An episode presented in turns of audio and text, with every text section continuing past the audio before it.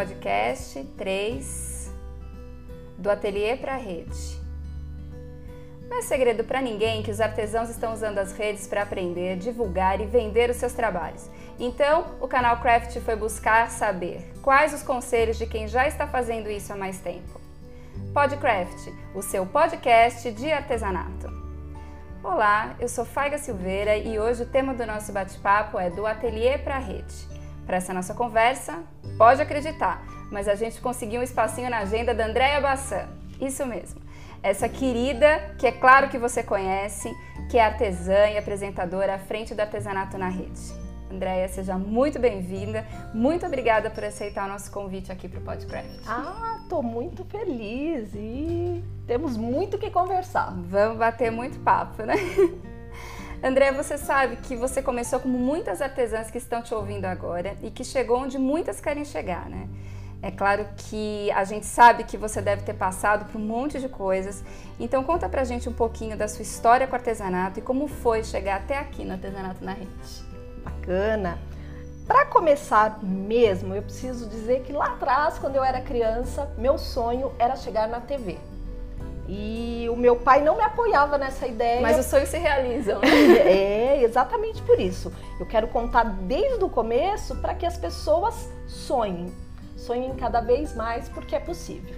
Então, desde criança, meu grande sonho era ir para a TV. Por conta das condições, meu pai sempre dizia: menina, para de sonhar, fica com os pés no chão, porque a gente não tem condições.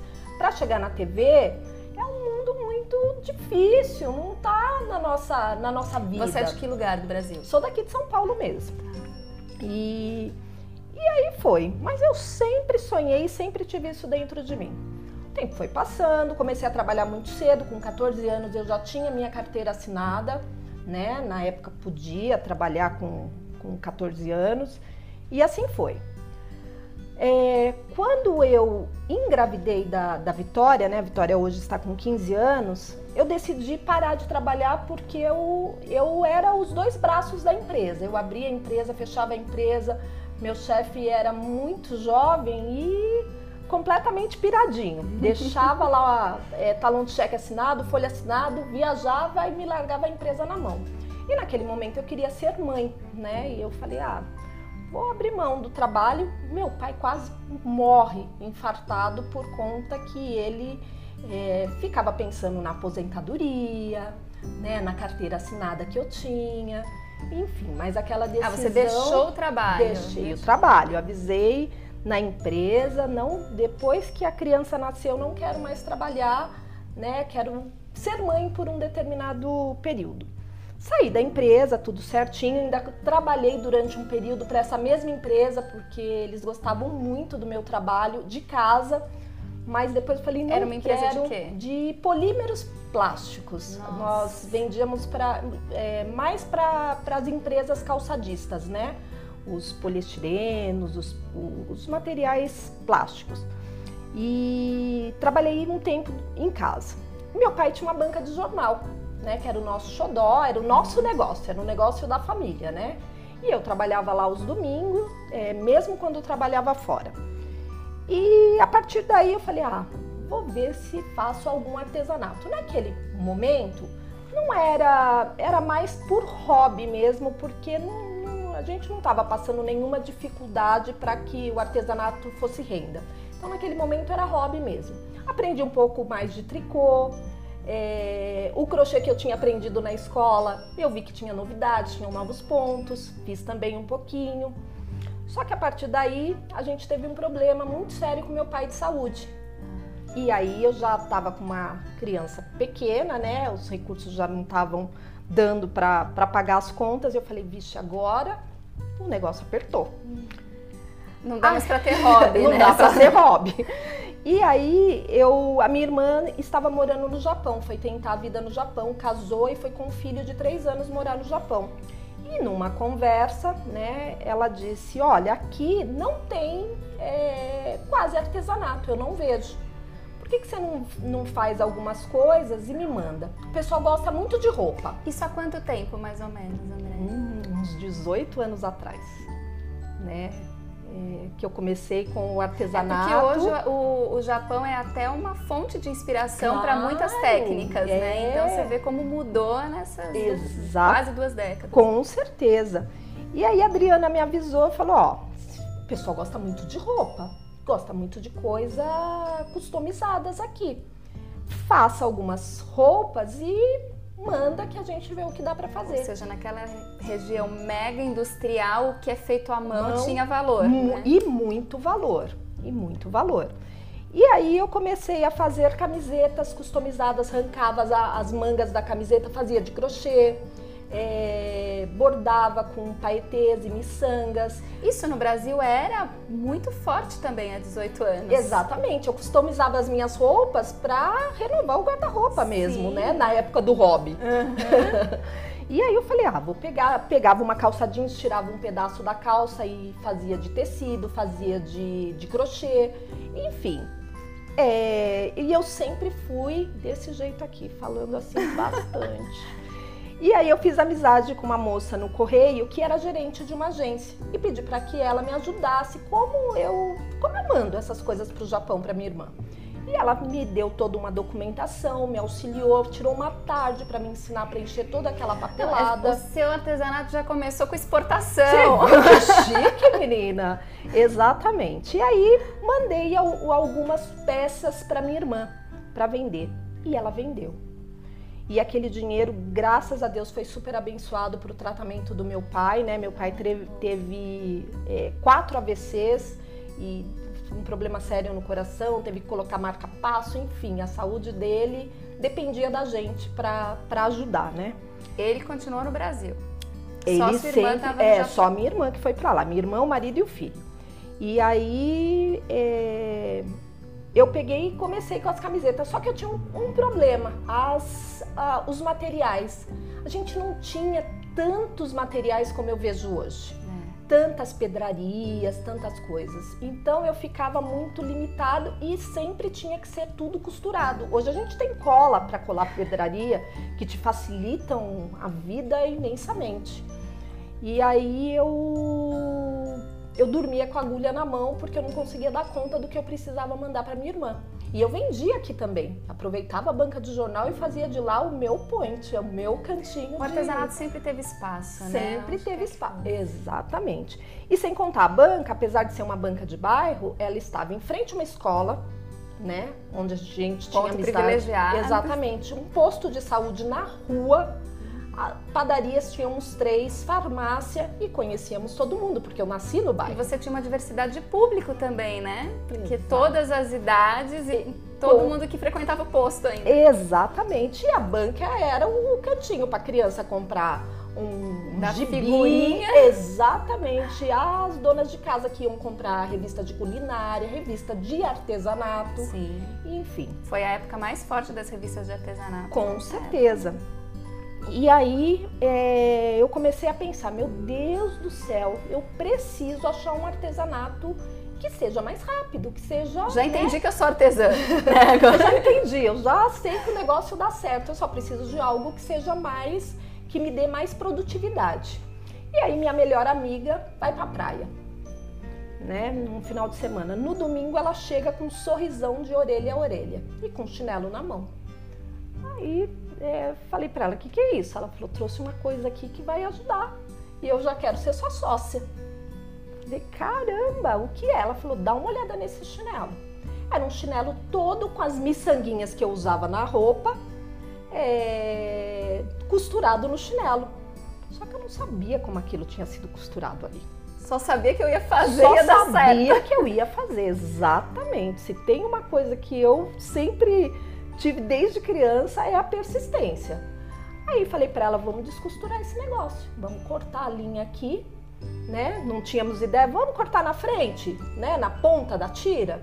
Não, vamos cortar no, no, em um dos lados para ver por onde começa. Aí decidimos cortar. Porque o artesão ele é criativo, ele é curioso, né? Exatamente. Aí descosturamos e descosturamos e aí eu eu vi como é que tinha sido feito, como é que eles tinham colocado aquela pedrinha ali. A partir deste momento, eu falei para Cícera: a gente não tem grana, mas a gente tem uma técnica que eu acho que pode dar certo. Vamos no posto de saúde com esse chinelo. Vou, emendamos o chinelo, costuramos de novo. Cheguei lá com o chinelo falei: Eu tô fazendo esse trabalho aqui e você pode me trazer o seu chinelo que eu costuro com as pedrinhas da cor que você quiser. Ainda economizou até o chinelo. É, porque eu não tinha grana para investir nos chinelos, né? Porque chinelos, é, eu, eu tinha um problema: cores, tamanhos, modelos. Sim. Então, se você me traz o chinelo no seu, na cor que você quer e no modelo que você quer, meu negócio é só ter as pedrinhas. Entendeu? Então ficou, ficou muito fácil. E aí falei, vamos lá mostrar para as enfermeiras, para a doutora, né? A gente conhecia todo mundo. Deu certo. A partir daquele dia, nós começamos a receber dentro de sacolinhas de mercado com etiquetinha borda de amarelo, borda de azul que, que combina com a minha com o meu biquíni, borda de preto porque eu gosto de ir para uma praça. E aí foi, começou assim o meu negócio. Aí uma cliente da banca com um filho estudando numa escola, é, numa escola particular, é, aparece na banca e fala: Olha, na escola do meu filho. Isso, isso tudo em que região de São Paulo? É na Zona Norte, na Casa Verde. Tá. Tá lá indo o espacinho da banca, hoje é um prédio, mas tá lá. Daí quando eu passo, eu vejo a Memória afetiva, sabe Ficou, exatamente. E aí ela, essa, essa cliente da banca falou, meu filho estuda na, na num colégio particular e lá eles cedem uma mesa para você participar da feira do Dia das Mães. Você não quer participar? E opa, como é que funciona? Como é que paga? Não, você vai pagar 10% do que você vender. Legal, como a gente já tinha feito algumas encomendas, nós já com o dinheiro que fizemos desses, desses trabalhos de customizações, eu e a Cícera, né? Porque a partir uhum. dali ela começou a trabalhar comigo. Já ia ter é, como comprar chinelo Já também. compramos chinelos, né? É, fomos atrás de chinelo, promoções em loja. Até então a gente não sabia onde conseguir chinelo no atacado. Tá. Não, a gente não tinha ideia. Hoje é mais fácil isso. Hoje é tranquilo. Hoje é muito tranquilo. E mas lá atrás, então a gente ia nesses grandes supermercados, nessas grandes redes. Mas de... isso hoje é tranquilo para São Paulo ou para o Brasil? Não, para o Brasil. Ah, dá para tá despachar e hoje o que é legal, a, a customização de chinelo cresceu tanto que hoje eles entenderam que tipo meia dúzia de chinelo já é atacado. Não, mas é de comprar, ah, para comprar. Para poder mandar ah, para o Brasil todo. Ótimo. Então você tem preço, tem qualidade e tem o chinelo onde você quiser. Ai, que bom. Então olha é... aí, hein, artesã. É, olha a dica. E, e aí o eu fui participar dessa feira. Nos preparamos, compramos chinelos, compramos pedrarias, né? E nos preparamos. Trabalhamos ali, juntamos. Montou a banquinha. Montamos a banquinha tô lá trabalhando nessa, nessa escola, é, bem bacana, vendemos, né? As pessoas passavam, elogiavam, porque era um, um trabalho novo. Uhum. Ainda não tinha chinelo feito daquela e maneira. Quem não usa chinelo? E quem não usa chinelo, é o que eu digo sempre, né? E aí aparece uma jornalista lá na minha banca. Só que assim, eu sempre falo, gente, a gente acaba julgando as pessoas pela uhum. aparência, né? Ela estava num dia de lazer, de calça de moletom, chinelo, camiseta, e eu achei que não era uma jornalista, porque ela não tinha cartão e eu que dei o meu cartão. E ela falou: Você não quer apresentar seu trabalho numa revista? Meu Deus, olha o meu sonho começando pela revista, né? Se realizar. E, e aí eu falei: Ah, eu quero. Aí ela não tinha cartão, eu falei: Ah, mas eu tenho o meu. Uhum. Ela levou. Só que passou dias, dias, e essa mulher não me ligava, não me, não me chamava para ir na tal da revista. E eu falei para minha amiga, e ela não, não, era jornalista, tá vendo? Não era, não tinha cara de jornalista. E aí, depois de 20 dias, graças a Deus. Os 20 entrou... dias mais sofridos mais da sofridos. sua carreira. Sou muito ansiosa. E aí ela ligou, perguntando se eu podia ir naquele dia mostrar o meu trabalho para uma editora, né? Aí eu fui, peguei um pouco de cada modelo, porque o que é legal lá no meu início é que eu trabalho com tudo: fitas, pedrarias, zíper, strass, com tudo que tinha no mercado eu conseguia colocar no chinelo. E isso acabou se tornando um diferencial, né? E eu levei um pouco de cada para essa pra, lá na editora, né? Quando eu cheguei lá, eu conheci uma outra pessoa que era de uma empresa que vendia, especializada em vender kits de artesanato através da televisão. Ah! Juntou a fome com a vontade de comer. Olha lá meu sonho de criança se realizando. É, mas eu a cheguei gente em casa, sonha. falei pro meu pai, pai, você não acredita. Eu fui para fazer uma revista e fui convidada para fazer um DVD. E ali começou a minha grande trajetória, né? Eu peguei e recebi uma foto de uma amiga que morava em Portugal de uma flor feita em zíper. Falei, ah, vamos tentar descobrir. Primeiro a gente arranca de uma jaqueta velha um zíper pra gente tentar desenvolver a flor e depois a gente vai ver onde é que vende o tal do zíper de metro pra, pra comprar, né? E aí nós, nós é, eu ainda com a minha amiga, com a minha parceira. aí fui atrás do zíper, fechei com essa empresa, né, de fazer um DVD, de montar um kit, de fazer algo inovador. E eles adoraram a ideia do zíper.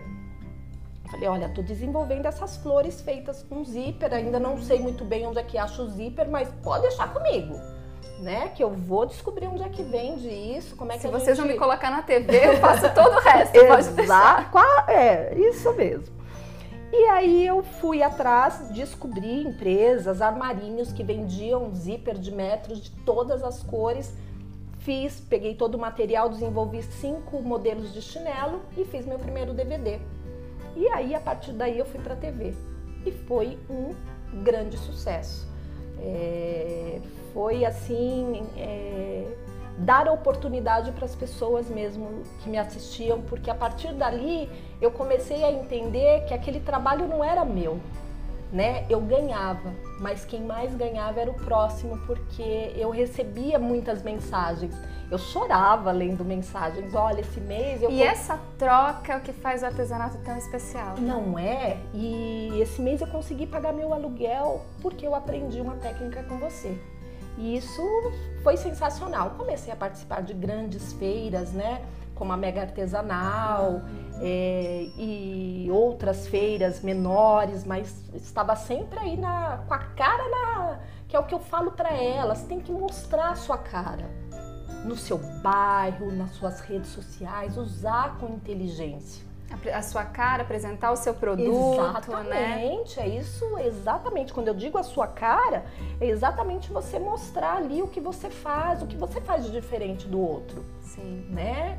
E mesmo que o outro faça, inove, mostre algo diferente no seu, não se preocupe com o do outro. É, você vê, e o, e o zíper, né? Essa sua história com o zíper, ela, ela faz com que as pessoas possam se identificar, porque você buscou uma referência que vinha de uma outra região, Uma mas às foto. vezes está aqui perto, está no trabalho de escola do seu filho, Exatamente. né? Tá numa exposição que está ali no, na escola ou que está no, no- no museu aqui pertinho de Claro. você, né? Enfim. Verdade. O artesanato brasileiro é tão rico, né? Muito. E a diversidade de materiais e a aí juntando com a criatividade do artesão, a gente pode fazer tantas maravilhas, na é verdade. Verdade. E aí foi, graças a Deus, tive um ano maravilhoso. E o, o meu contrato com essa empresa era fazermos um DVD por ano de novidades. O segundo DVD eu falei, quer saber? Vamos catar esses solados e vamos fazer decopagem. Faz decopagem em caixa, por que, que não pode fazer no chinelo? E começaram-se os testes, né? Aí eu consegui chegar nos produtos ideais para colar guardanapo de papel, Nesse período você já tinha patrocínio de, de, de indústrias que produziam os insumos de artesanato? Então, é, os patrocínios eu não entendia nada dessas coisas, mas eu comecei a receber produtos em casa. Do Presente, né? Aí. nada. Do nada chegava cola, chegava alguns aviamentos em casa. E eu nem sabia, na verdade eu nem entendia nada disso, de, de- sabe, ah, por que, que vocês estão me mandando? Eu tenho que fazer o que com isso? Eu usava, se eu podia, eu falava de onde era, se não podia, ficava lá o presente, mandava foto para a empresa e assim ia. Ah, mas você já tinha essa sacada de mandar uma foto para a empresa do material que é, você usou sempre, e tudo? Sempre, sempre que eu recebia alguma coisa, quando eu fazia, quando eu desenvolvia a peça, eu agradecia e mandava. Aí também nunca fui cobrada. Nossa, você também as redes sociais não estavam tão forte como são hoje, né? Uhum. E eu acho que lá naquele momento o trabalho tinha que ser esse mesmo. Então eu não tinha muita noção do, do, do que era patrocínio. Fiz a decopagem no, no, chinelo, consegui desenvolver o produto certo para colar um guardanapo de papel no solado, para colar o tecido de lycra também no, no solado e para colar o tecido de algodão também no, no, no Nesse solado. tempo, assim, aí já tinha passado a, a, alguns anos depois do, da questão com seu pai, tudo então que tinha sido há 18 anos. Isso já é quando? Vamos só para localizar. É, um, é, tipo assim, olha, com as roupas, 18 anos atrás, com as roupas eu fiquei mais ou menos uns 2 para 3 anos. Os chinelos têm exatamente 15 anos, que é a idade da Vitória. Ah, tá. Que é a idade da minha filha. Porque como o artesanato chegou para mim como hobby, quando a Vitória nasceu, que eu pedi as contas, aí o mundo desabou. Que meu pai ficou doente, minha irmã foi embora tentar a vida no Japão né? Teve dificuldades lá também, apesar de tudo. O marido sofreu um acidente, passou por dificuldades, e, enfim.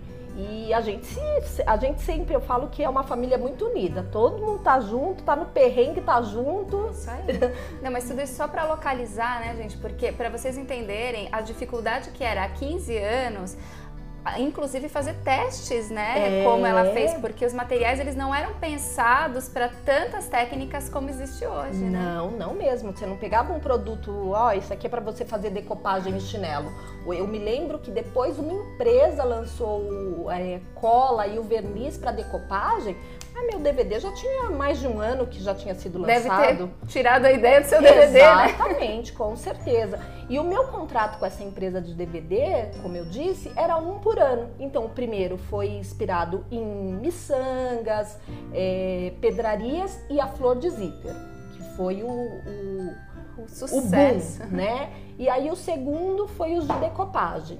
Quando a gente chega no terceiro DVD, eu dou uma travada geralzona, porque eu não não, não consigo achar Bloqueio mais. criativo. Né? É, tudo que. Porque assim, aí o chinelo explodiu de tal maneira que nas grandes. nos, nos comércios de bairro, na 25 de março, você. Onde você olhava tinha alguém com chinelo com pedrinha. Né? E aí eu posso dizer uma coisa, eu sempre falava assim, Ai, você pode não saber que esse chinelo tem um pouquinho de mim, mas tem. tem um dedinho da baçanha no seu pé e você nem sabe, né? Eu sempre, quando eu andava ali para 25, que eu olhava aquelas pessoas com chinelos customizados, eu falava, tem um tantinho, uhum. tem um tiquinho de mim ali. Aquele olhar de mãe, né, lambendo a cria, né? Exatamente. No terceiro DVD, a gente teve um pouco de dificuldade aí de achar algo que fosse novo, porque aí as pessoas começam a te cobrar, elas uhum. querem umas técnicas novas, né? É, o DVD da decopagem, ele foi tão, é, ele fez um sucesso tão grande que eu me lembro que ele ficou mais de um ano ainda. Eu era a top da, da empresa de vendas. O meu kit estava sempre em primeiro, em segundo lugar, primeiro, segundo lugar de tão bacana, porque ele realmente trazia Era só renda. chegar o verão, né? É, é, não, e aqui no Brasil vende chinelo o ano inteiro. O ano inteiro. O ano inteiro você não, E aí ele customizado, ele, ele virou um, uma sandália que você pode ir para qualquer lugar, Com né? certeza. Então ali eu comecei o primeiro, o segundo DVD ele ficou um pouco mais é, no ficou um pouco mais no mercado por conta que as pessoas realmente viam naquilo uma possibilidade de trabalho em casa. Tá. Então a gente já tem aí quase uns três anos com dois DVDs, trabalhando dois DVDs. No meu quarto ano, cadê inspiração para fazer uma novidade? Aí não tinha, não, não conseguia chegar nesse, nesse trabalho, nessa nesse trabalho para fazer uma novidade ali, para apresentar para as pessoas. Aí tô na banca de jornal do papai, porque continuo lá, né? Aos domingos, funcionária sorteada de uhum. todos os domingos, e eu amava aquele lugar. Falava com as pessoas, trocava informações, via, tinha seguidores ali que já faziam o meu trabalho, me levavam no domingo para ver se estava bacana. Que então delícia. isso para mim era gratificante, né? E aí tô lá sentada na banca, de repente, em frente à banca, tem uma borracharia de um amigo meu de escola. E ele tá sentado sem camisa, um calor, um calor, com um pneu no meio da perna, passando uma máquina na, no, no pneu e saía uns, umas tirinhas de pneu. E eu tô lá olhando o que, que é aquelas tirinhas, umas tirinhas compridas. E aí o nome dele é Roberto, mas o, o apelido é Biro desde a escola. E eu grito de lá, Biro, o que, que você tá fazendo? Tô frisando um pneu. Falei, você tá o quê? Frisando um pneu. Falei, meu filho, tu vai frisar um chinelo agora pra mim. Liguei pra minha mãe, porque a banca de jornal ficava numa numa rua onde passava ônibus e tudo mais, minha mãe morava numa ruinha mais tranquila, do lado. Aí, mãe, pega na minha caixa aí qualquer chinelo e me traz aqui agora. Aí desce ela com uma vaiana verde que eu me lembro até hoje. E eu virei para ele e falei: Olha, eu quero que você passe essa máquina na lateral aqui do chinelo. Ele Você tá doido? O pneu é duro, o chinelo é mole, isso vai estragar o chinelo. Não tem problema, acabei de ter uma ideia. Faz o que eu tô pedindo, né? E aí ele passa a máquina nesse na lateral do chinelo, faz a cavidade, porém ela derrete aquela borracha grossa derretida. Ah. E aí ele não tô dizendo que estragar o chinelo, ele estragou nada, filho. Você não tem noção do que você do que você me ajudou. Aí falei, agora eu vou precisar que você me ajude. Ele no quê? Digamos que eu queira tirar aquela banca de jornal dali e montar uma borracharia e você é meu amigo uhum. top da escola o que, qual é a máquina que eu preciso ter para ter uma borracharia sem dor de cabeça, frisando meus pneus com qualidade. Aí ele, você precisa ter uma mafrisa. E como é que eu consigo o contato dessa empresa? Ah, posso pegar agora na nota fiscal para você. Essa aqui é uma mafrisa. Tá bom, pegou. Não preciso nem dizer que com a minha ansiedade eu não dormi naquele domingo até segunda-feira para ligar naquela empresa. Porque Biro não deixou você dormir na borracharia, porque senão aí você Exatamente, com certeza. E aí eu não dormi, não dormi, levantei, eu me lembro que eu levantei tipo umas 5 da manhã, já fiz café, fiquei esperando às 6, fiquei esperando, falei, olha, fábrica, eu já trabalhei em fábrica. Falei, fábrica começa a trabalhar muito cedo e dono de empresa chega cedo. E eu fiquei pensando, se eu pego a secretária chata, eu não vou conseguir chegar no dono da empresa para falar com ele o que eu preciso. E aí vai ser um problema. E quando deu sete da manhã, eu falei, vou ligar. Seja o que Deus quiser, Deus é comigo, eu vou ligar. Aí liguei na empresa. Aí atende um homem, eu é o guarda, né? A gente já vai montando um, um cenário. Eu, ai, bom dia, meu nome é Andréia, eu gostaria de falar com a pessoa responsável pelas máquinas é, de frisar pneu, né? Ah, pode ser o dono? Falei, ah, moço, você é o dono? Ele sou. Falei, o senhor tem 10 minutos para falar comigo? Ele tem meia hora, porque a fábrica só abre sete e meia. Falei, ai, tá vendo como eu tava certa de ligar cedo. Aí falei para ele, falei, olha, eu sou artesã, tenho dois DVDs que foram um sucesso na, na no mercado, me apresento na TV, é, e, e, onde, graças a Deus, eu vou com, com o meu trabalho, é venda na certa. E eu ontem vi meu amigo frisando um pneu, pedi para ele frisar um chinelo e eu preciso de uma máquina menor, porque aquela máquina é muito grande, e preciso de uma máquina que não que não aqueça, é, que não assim, aqueça né? tanto, né? Porque aquela é muito quente. Aí ele vira para mim e fala: "Olha, você me perdoa, mas eu não tenho interesse em fazer uma máquina para artesanato. Não é um mercado que eu conheço. Eu vendo para borracharia há mais de 20, 30 anos. Então eu não tenho interesse em, em, em sair do meu mercado para ir para um mercado que eu não conheço. Eu, não, você não está entendendo.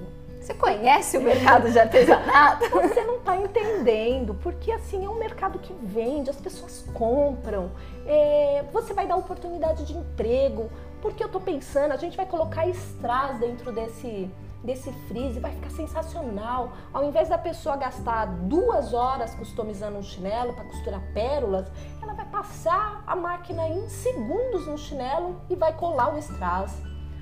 Ai, não tem interesse.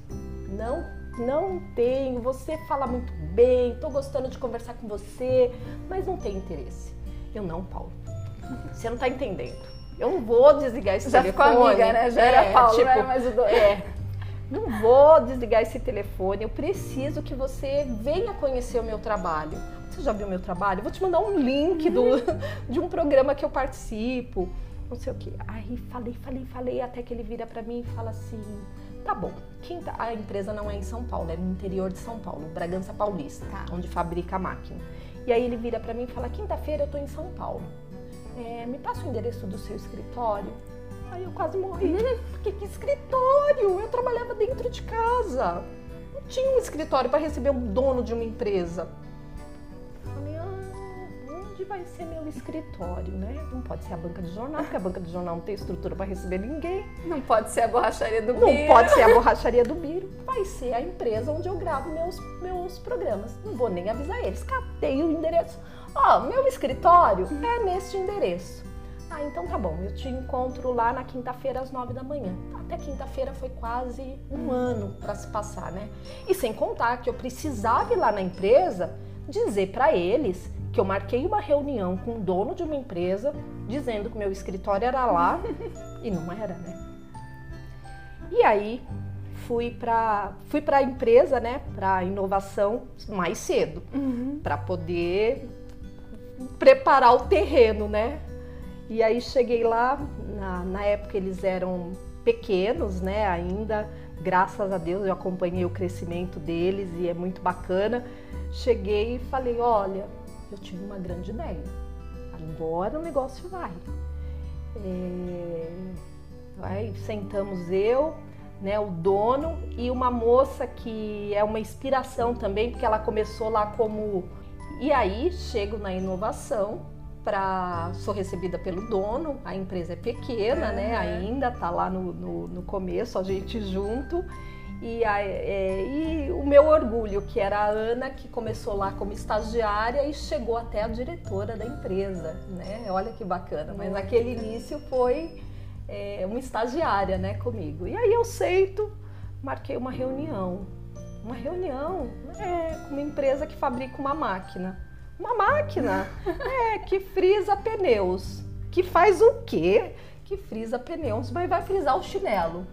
Aí ele vira e fala: Não, eu não quero máquinas. A gente está querendo técnicas, porque as pessoas compram máquinas de costura para o artesanato, Sim. mas não uma máquina para customizar chinelo.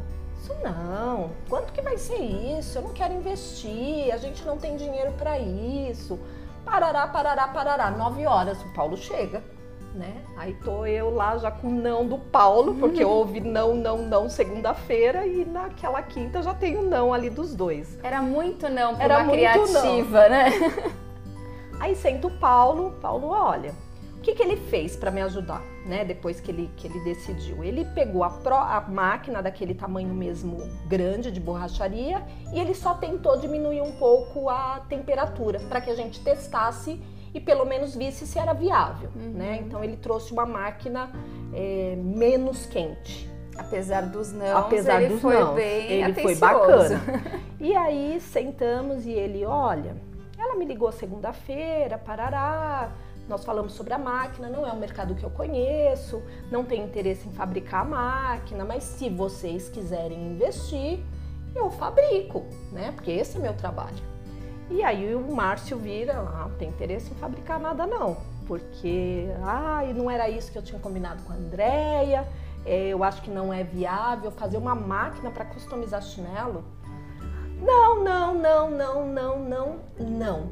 E aí eu viro e falo, gente, vocês vão perder a oportunidade da vida de vocês. Eu sou artesã.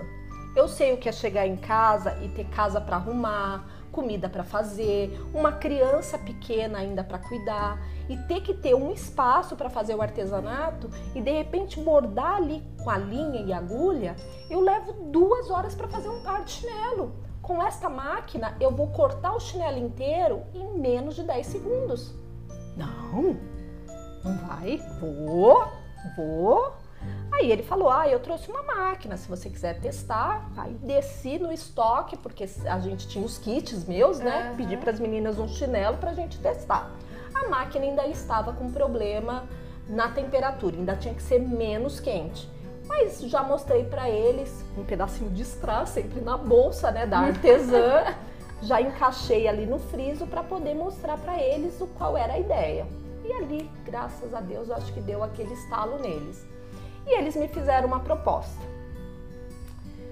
É, você sabe que a gente vai participar do primeiro Salão do Artesão, que foi uma feira que só houve duas edições, né, em São Bernardo do Campo. A gente está se preparando para ir lá e você é a nossa artesã que vai estar tá lá, tem que estar tá à frente do stand por conta da, da venda dos seus kits. Isso quem? Na inovação? É, a inovação, ah, tá. falando dos meus kits.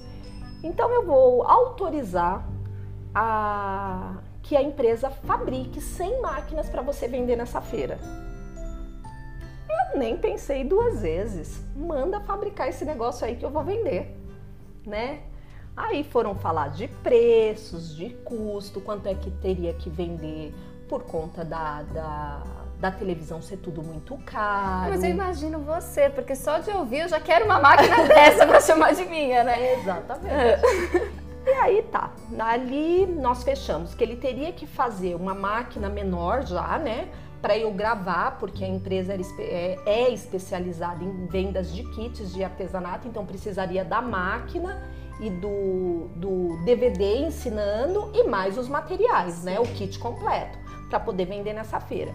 Então ele teve ali 15 dias o coitado para fabricar a tal da máquina para eu poder gravar, porque ia editar, fabricar os DVDs, fazer capa, enfim, aquela coisa toda, aquela correria toda, porque a feira já ia acontecer, olha, uns 40, 45 dias depois. Então foi uma correria a partir daquele dia. Fez a máquina, gravei o DVD, ainda com um pouquinho de problema na temperatura que foi aí sim ajustou para feira, né? Tá. Porque aí ia vender mesmo para o público, mas a minha máquina ainda veio com com a temperatura mais alta. Com a temperatura mais alta. Mas gravamos assim mesmo, deu tudo certo, parará, parará. Chega no dia da feira, vou lá com a minha mochilinha nas costas, chego em São Bernardo, tô feliz da vida, vou lançar minha máquina aqui, meu Deus do céu. O Paulo chega. Ó, fiz sem máquina. Tô morrendo de pena de você. Porque você, você vai perder sua credibilidade naquela empresa. Eu vi o quanto eles gostam de você. Não, fiz só 40. Porque são quatro dias de feira. Se pensar que você consegue vender 10 por dia, se sobrar, vai sobrar pouco. E aí a gente vê o que faz. Mas não fabriquei 100, não. Só que tem um problema. Se você vender as 40 máquinas, que eu tenho absoluta certeza que não vai acontecer, você precisa me ligar antes das 6 da tarde para que eu coloque o turno da noite para fabricar mais máquinas. E aí no período da noite eu consigo fabricar umas 20 máquinas, amanhã de manhã eu te trago. Umas 20. É. Tá bom.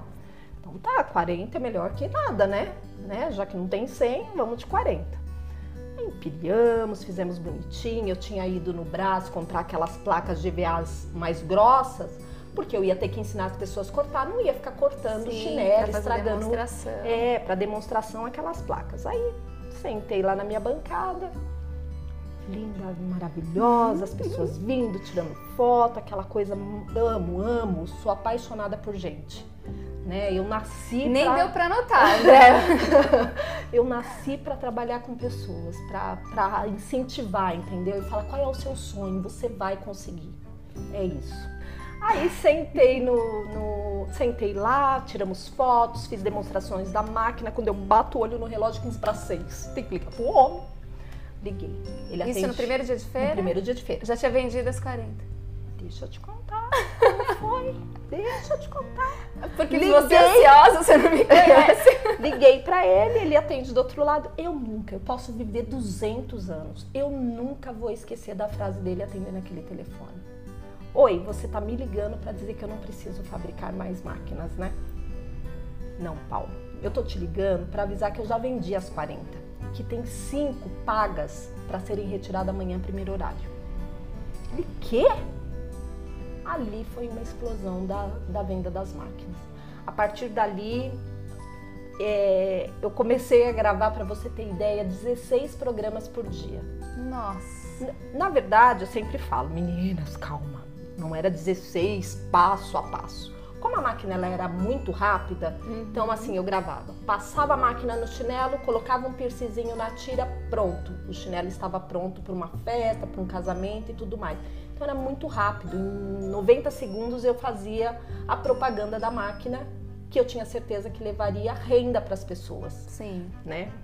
E aí fui, gravei mais um DVD. Mas era um trabalho criativo intenso, Sim. né? Para 16. É que assim, na verdade, o meu contrato com a empresa era para divulgar a máquina. Uhum. Então, é, não podia é, ficar fazendo muita coisa na tira para não perder o foco. Tá. Então era. E, e, olha que coisa mais louca. Quando eu desenvolvi a máquina, eu achei que a máquina só cortava ao redor do chinelo em cima, em volta do pé.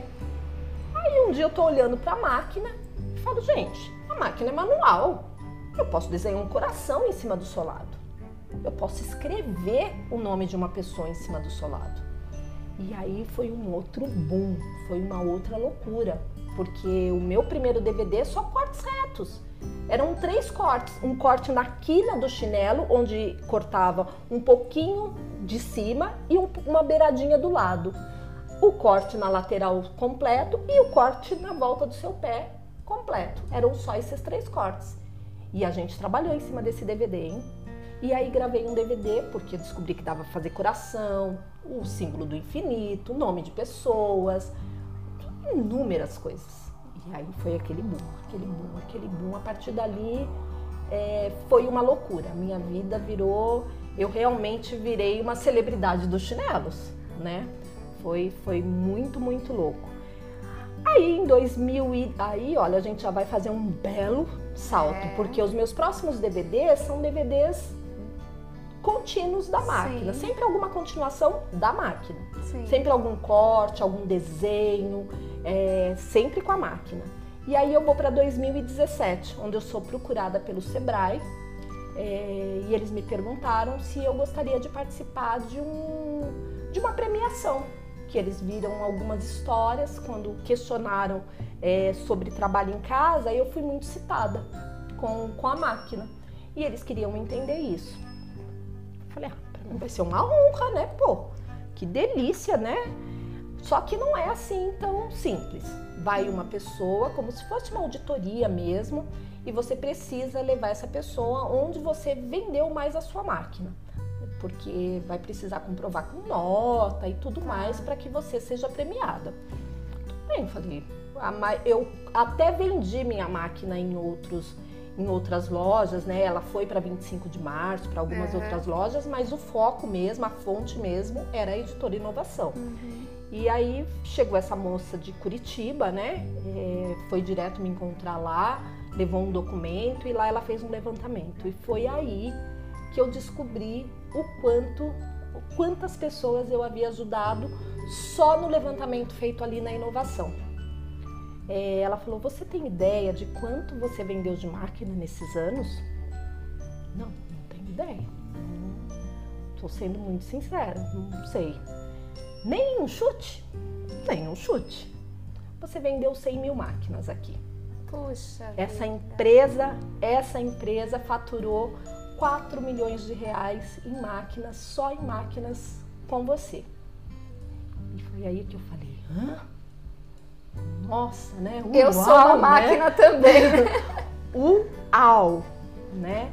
E aí eu tenho meu, meu, meu, meu prêmio, tá aí, que eu sempre deixo para que as pessoas vejam, para que as pessoas se inspirem.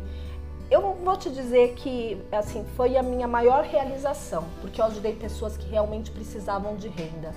Eu me lembro em uma mega que chegou uma moça chorando. Eu falei, pronto, não sabe usar a máquina, tá chorando de querer me bater, né? E não, ela estava chorando por gratidão.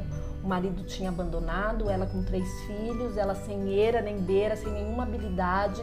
O dinheirinho que ela tinha, ela investiu na máquina, acreditando no que ela estava vendo na TV e a partir dali ela montou uma loja na garagem da casa dela.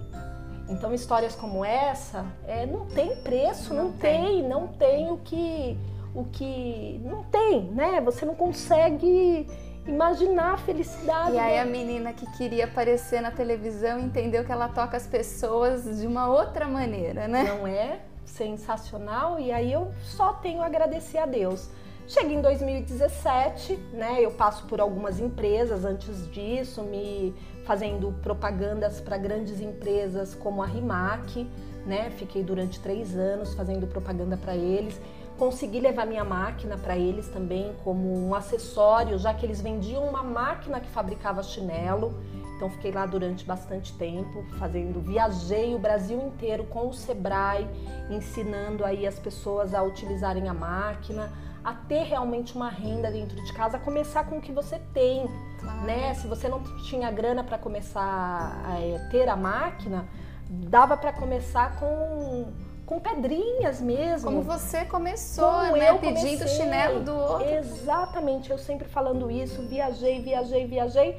Chega em 2017, eu vou fazer um trabalho para uma outra empresa, né? E aí o dono dessa empresa me pergunta se eu conheço o artesanato na rede. Ah, conheço só as redes sociais deles, mas não tenho referência, não sei quem, é, quem são os donos, não, não tenho nada de. Ah, então tá bom. Aí ele me convida para trabalhar com ele, né, no ano de 2017 ainda, para é, participar da Mega também com alguns produtos e, e aí eu conheço o dono do artesanato na rede. Uhum. Aí é, rola um amor aí, gente. Olha que coisa boa, né? É, é uma empresa que está aí há 18 anos é, batalhando, levando é, conhecimento, levando aulas, levando é, notícias para essa turminha que ama o artesanato, né? Só que ele passou por muitas dificuldades, teve aí alguns problemas, foi enganado, passou por um golpe, quase faliu, enfim, mas estava lá a empresa com quase um milhão de seguidores no Facebook. E eu, e eu, olha, eu tenho certeza que eu nasci para falar pra, com as pessoas, né, de alguma maneira, seja na televisão, seja através da internet. E aí, através dessa, dessa empresa que eu, que eu fechei esse contrato para trabalhar, ele fechou um contrato com o Artesanato na Rede e a partir daí eu virei apresentadora do Artesanato na Rede. Que maravilha. Né? E hoje estou aqui à frente do, do, da empresa, tentando fazer tudo que eu fiz com a máquina, uhum. seja com tricô, seja com crochê, seja com a pintura, buscando realmente quem tem algo novo para ensinar, algo novo que possa levar saúde para as pessoas, porque o artesanato traz isso, Sem dúvida. né? É, batalhando aqui por preços, por produtos novos, é, buscando realmente caminhos para as pessoas, porque não é todo mundo que tem acesso a tudo. Né? A gente está aqui em São Paulo, para a gente é tudo mais fácil, né? Como a gente falou dos chinelos, hoje você tem, se você quiser começar a customizar chinelo, né? A turminha que está ouvindo aí, você consegue seis pares de chinelo se você morar no Acre. Esse, eles vão te mandar, entendeu? E aí falar, ah, mas e o frete? Gente, a gente faz, a gente dá aquele, aquela ajeitada. Sabe como é que a turminha de São Paulo tá fazendo? Posso contar? Claro. Sempre tem aquelas dicas boas, né? Oh. É, aqui em São Paulo, o pessoal tá se, se unindo mesmo, as artesãs, sejam nas igrejas, na comunidade, na, no bairro de casa, e elas fazem compras coletivas. Porque ah. aí diminui o frete, as meninas do EVA né, compram quantidades e quantidades de produtos e quando, e quando vai ver dá 5, 6 reais de frete para cada uma. Então fala, a gente precisa é, pensar, né? a gente precisa se unir. Ninguém é, é, vai vencer sozinho. Exatamente. Né? A gente sempre precisa do outro. Né? E, e é isso, eu tô hoje aqui buscando buscando prosperidade para as pessoas, buscando conhecimento. Conquistando, André, conquistando. Gente, não tem como gostar de artesanato tendo acesso à internet de alguma forma e não conhecer o artesanato na rede, né? Pode ter sido um vídeo, uma live da Andrea, o Facebook, o Instagram, encontrar a Andrea nas maiores feiras, enfim. A Andrea Conta pra gente só um pouquinho a história do artesanato na rede, mas como funciona o portal, há quanto tempo ele está no ar, é, você falou há 18 anos, mas como que funciona para o artesão que não consegue, que, que só vê ali na tela? Como que ele acessa o artesanato? Então, nós temos hoje um site, nós temos hoje um site que tem mais de duas mil aulas gratuitas, dividido em mais de 60 categorias para que todo mundo tenha acesso. Então, é muito fácil, né? www.artesanatonaRede.com.br é o que eu digo. Eu trabalho aqui para levar um melhor conteúdo para essas pessoas. Então, o que eu gostaria mesmo é que essas pessoas consumissem cada vez mais esse, esse conteúdo, essas aulas, né? E aprendesse para fazer mesmo, seja para presentear, seja para como renda, né? Eu gostaria e o artesanato na rede, como eu disse, está no ar há 18 anos. No Facebook, sempre estivemos presente desde 2001, né? Uhum. Aí juntando esse, essa quantidade de fãs, como eu digo, fazendo amizade sincera com essa turminha, né? Que é o que eu peço para eles o tempo todo. Vamos fazer uma amizade sincera a todo mundo, porque unidos somos imbatíveis, é o que eu, que eu digo. Então você me encontra, encontra a aula no nosso Facebook também, tá. disponível gratuitamente, né? Uhum. Tem aí o nosso Instagram para quem quiser seguir, ver. O artesanato direção. na rede ele tem, ele tem também notícias, ele tem entrevistas, Exatamente. né? Exatamente, tem. A gente tem aí. É, a gente busca tá, tá colocando coisas novas todos os dias, uhum. né? Seja entrevista, seja uma aula nova, seja uma técnica nova, seja um produto novo que alguém tá alguém mostrou, a gente quer esse produto aqui. Sim. E como que os artesãos eles podem mostrar os trabalhos deles para o artesanato da rede? Então, a gente tem um grupo dentro do artesanato, dentro do Facebook, né? tá. né? É, que as pessoas podem entrar, pode usar como até como propaganda, né? Do seu ah, canal de YouTube. Incrível se você vende algum tipo de kit, se você vende peças prontas. E aí, através desse grupo, a gente sempre pede para as pessoas mandarem, manda foto dos seus trabalhos e a gente sempre que pode posta, uhum. né? Ou convida essas pessoas para apresentar trabalhos novos aqui. Ah, que incrível. Tá vendo, gente? Aí, ó, uma oportunidade você também começar a ir para a TV também, ir para a internet. André, você falou um pouquinho sobre a sua história com o artesanato. E ele começou com as customizações, depois foi para os chinelos, enfim. E o que você faz, ele envolve muitas técnicas artesanais, muitos produtos, são as miçangas, são as fitas, enfim. Quais opções hoje, quais as novas opções o artesão tem para trabalhar com chinelo ou com customização também? Quem quer começar exatamente como você? Nossa, um mundo de possibilidades, eu digo. Ai, que maravilha. Porque hoje a gente tem aí empresas especializadas em fazer é, termocolantes. Basta você passar um ferro, você não precisa ter nenhuma prensa para colar. Né? E você já customizou. Você tem os fios de todas as cores, todas as espessuras, os cabedais, que é como a gente chama para chinelo, que são essas peças maiores. É, hoje elas estão cada vez com mais cores, mais modelos diferentes. Então o mercado acordou acordou. E a indústria ela tem olhado né, para o artesão como esse é, consultor também. Com né? certeza, com certeza. Porque assim como um dia você inventou uma máquina né, para fazer claro. chinelo a, a indústria ela, ela foca no que, olha, vamos facilitar uma tinta que corra melhor no, no Exatamente. tecido, enfim. Né? Hoje você tem colas específicas para decopagem que a gente não tinha lá atrás. Eu uhum. tive que uhum. testar, tive que misturar uma cola na outra, molhar para ver se não saía. Hoje não, a gente tem produto testado e aprovado no mercado que você compra, faz e você já pode entregar para o seu cliente. Uhum. Então, realmente, as empresas, elas estão atentas Sim. Né? Elas estão atentas de uma maneira é, grande aí para o consumidor, para esse público. Ó, e os artesãos são muitos, hein? Sou. Se essa turminha se unir.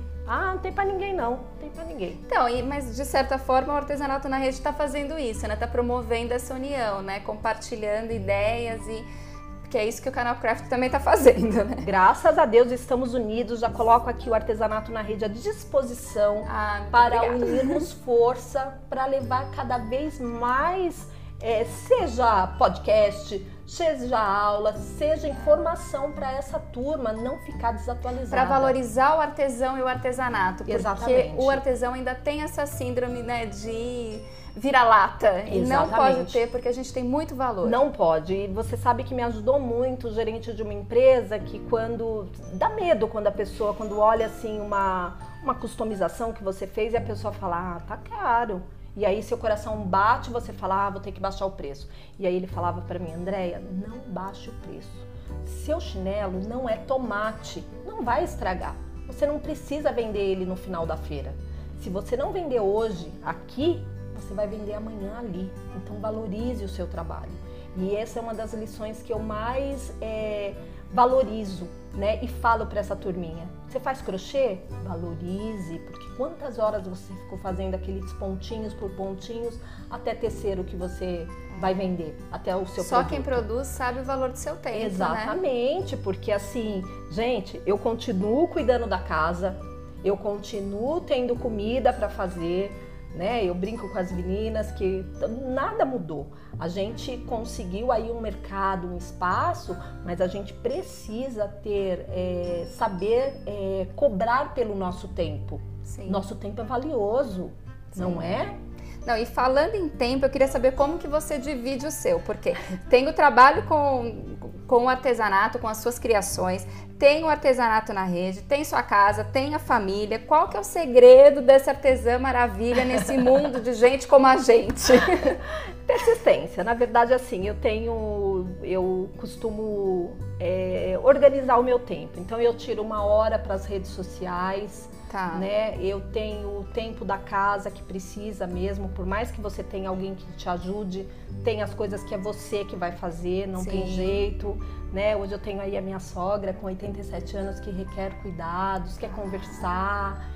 Então, é, você precisa. Porque a atenção também é valiosa, né? É, você precisa organizar o seu, o seu tempo, porque senão você não vai, você não vai, você precisa tirar o tempo do seu lazer, uhum. né? O tempo para conversar aí com o seu marido, com a sua família, com os filhos. E é possível, né? É possível. Precisa dividir realmente as tarefas e delegar também, uhum. pedir ajuda, sabe? Levantar a mão, falar pro maridão, ó, oh, ajuda hoje com a louça, eu tô ocupada, eu vou fazer tal coisa, eu vou customizar. Uhum. Queria também dizer que estou voltando com as minhas camisetas customizadas. Olha aí, gente! Com a minha própria marca. E isso é uma coisa que eu quero ensinar para elas. É, você pode começar com camisetas prontas, Sim. customizando, até chegar na sua própria marca. Porque eu acredito se eu cheguei, gente, todo mundo chega. Porque o artesanato ele é energia também, né? Toda a intenção que você colocou ali é como cozinhar, né? É, exatamente. Maravilhoso. E quais são os seus planos para o próximo ano, Andréia? Ai, mover esse mundo. Empreender e mostrar para as pessoas que é possível viver do artesanato, porque tem muita gente que acha que não é né? Acha que é ainda? é ainda, ainda ah. por mais que você mostre, eu quero que cada vez eu já desejo assim um sucesso para vocês absurdo, porque eu falo que nós que estamos aqui. É... A gente já está recebendo as bênçãos da Andréia, gente. é, a gente que te, a gente que está aqui com o microfone na mão para falar assim o português bem claro, é. a gente precisa falar com esse público. A gente precisa levar para eles cada vez mais informação. Então, olha, amo de paixão a Claudinha Pacheco, falo, tem que crescer muito, Rogerinho, é, vocês agora, a gente precisa, a Beth, todo mundo falando de artesanato, porque é, eu acho que o artesanato, é, além de, de, de acreditar nele como renda, porque tudo que eu realizei de sonhos, desde chegar na televisão, até ter meu carro, até viajar para fora, que era outra coisa que meu pai falava, filha, a gente não consegue ir até Santos, você tá querendo ir para Disney, entendeu? E eu fui e foi com o dinheiro do artesanato. Então, assim, eu acredito no artesanato e acredito em empresas como vocês uhum. é, vão conseguir. Se vocês conseguirem chegar em uma pessoa e transformar a vida dessa pessoa, a nossa missão está cumprida. É, o mais maravilhoso desse trabalho está sendo justamente esse, poder encontrar pessoas que pensam como a gente para entender que a gente não está sozinho, não. né? Não, e eu falo assim, as pessoas pensam, ah, olha, é concorrente, concorrente não, é, aqui não somos tem... parceiros. Somos parceiros, o que vocês precisarem, preciso de um artesanato bacana, vamos junto procurar, preciso de alguém que faça tal coisa, vamos junto. Ó, sabe o tamo junto que todo mundo escreve? É de verdade. André, você já deve ter vivido as histórias mais incríveis nesse tempo, né? São 18 anos aí de, de, de vivências, de histórias, de brincadeiras, de é, já quebrou a cara algumas vezes, né? Queria que você contasse pra gente se teve alguma história que te marcou muito. Como é essa da moça que um dia chegou chorando pra você e você entendeu que, puxa, eu toco as pessoas. Ah, então, como eu queria chegar na TV, eu acho que assim o que mais me marcou foi no meu primeiro ano, quando eu já comecei ali na TV e tudo mais, e eu chego na 25 de março e sou reconhecida. E sou abraçada, foi e um as pessoas. É, primeiro, sabe, porque as pessoas te tocam de verdade, né? É. E aí você fala, nossa, olha, o meu trabalho chegou mesmo. Porque a pessoa te conhece. Então, assim, as coisas mais. É, o, o, foi assim tão maravilhoso porque elas chegam sorrindo para você. Então você já sabe que ela te conhece, que ela de, de algum lugar ela te conhece. Eu até brinco desde sempre, né? Ah, você me conhece, né? eu tô lá na sua casa, né? Ah, eu te conheço de tal lugar.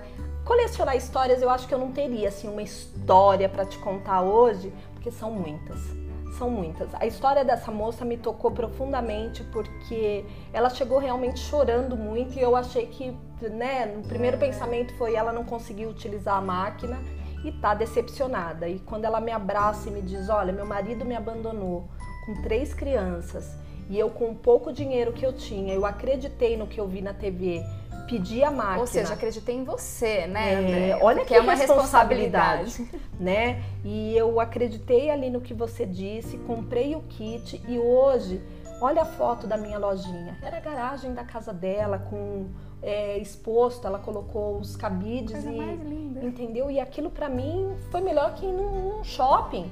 Porque você está transformando a vida daquela pessoa, sustentando três crianças com a sua arte, com o que você mostra na TV. Você não tem noção de onde Com você que você chega. acreditou um dia, né? Exatamente. Então é gratificante demais. Poxa vida, eu queria agradecer imensamente todas as informações que a Andréia trouxe aqui durante esse podcast. Acrescentar que você pode acompanhá-la no Artesanato na Rede, também pelas redes sociais. Que, e André, queria saber se tiver mais alguma coisa que a gente deixou passar ou que você queira reforçar aqui. Eu queria dizer que esse espaço é seu, a palavra é tua. Que delícia! É, na verdade, não. Se al- alguém tiver alguma dúvida, precisar de algum apoio, pode entrar em contato. Eu tô aqui no Artesanato na Rede. As minhas redes sociais é tudo Andréia Bação Oficial, então você me encontra facilmente. Tem lá meu contato, tem aí o, o WhatsApp, que é super tranquilo, da empresa, que a gente pode conversar. E eu tô aqui. Como um dia o Paulo atendeu ela lá na empresa, É, a gente exatamente. é ela que vai te atender aqui também. Exatamente. Então é isso, gente. Eu queria muito agradecer a você que esteve conosco durante esse bate-papo e dizer que se você gostou dessa nossa conversa, que continue explorando as novidades do canal Craft, falando desse assunto que a gente ama, que é o artesanato. E dizer que eu espero você aqui na próxima semana no Podcraft, o seu podcast de artesanato. Obrigada, até mais!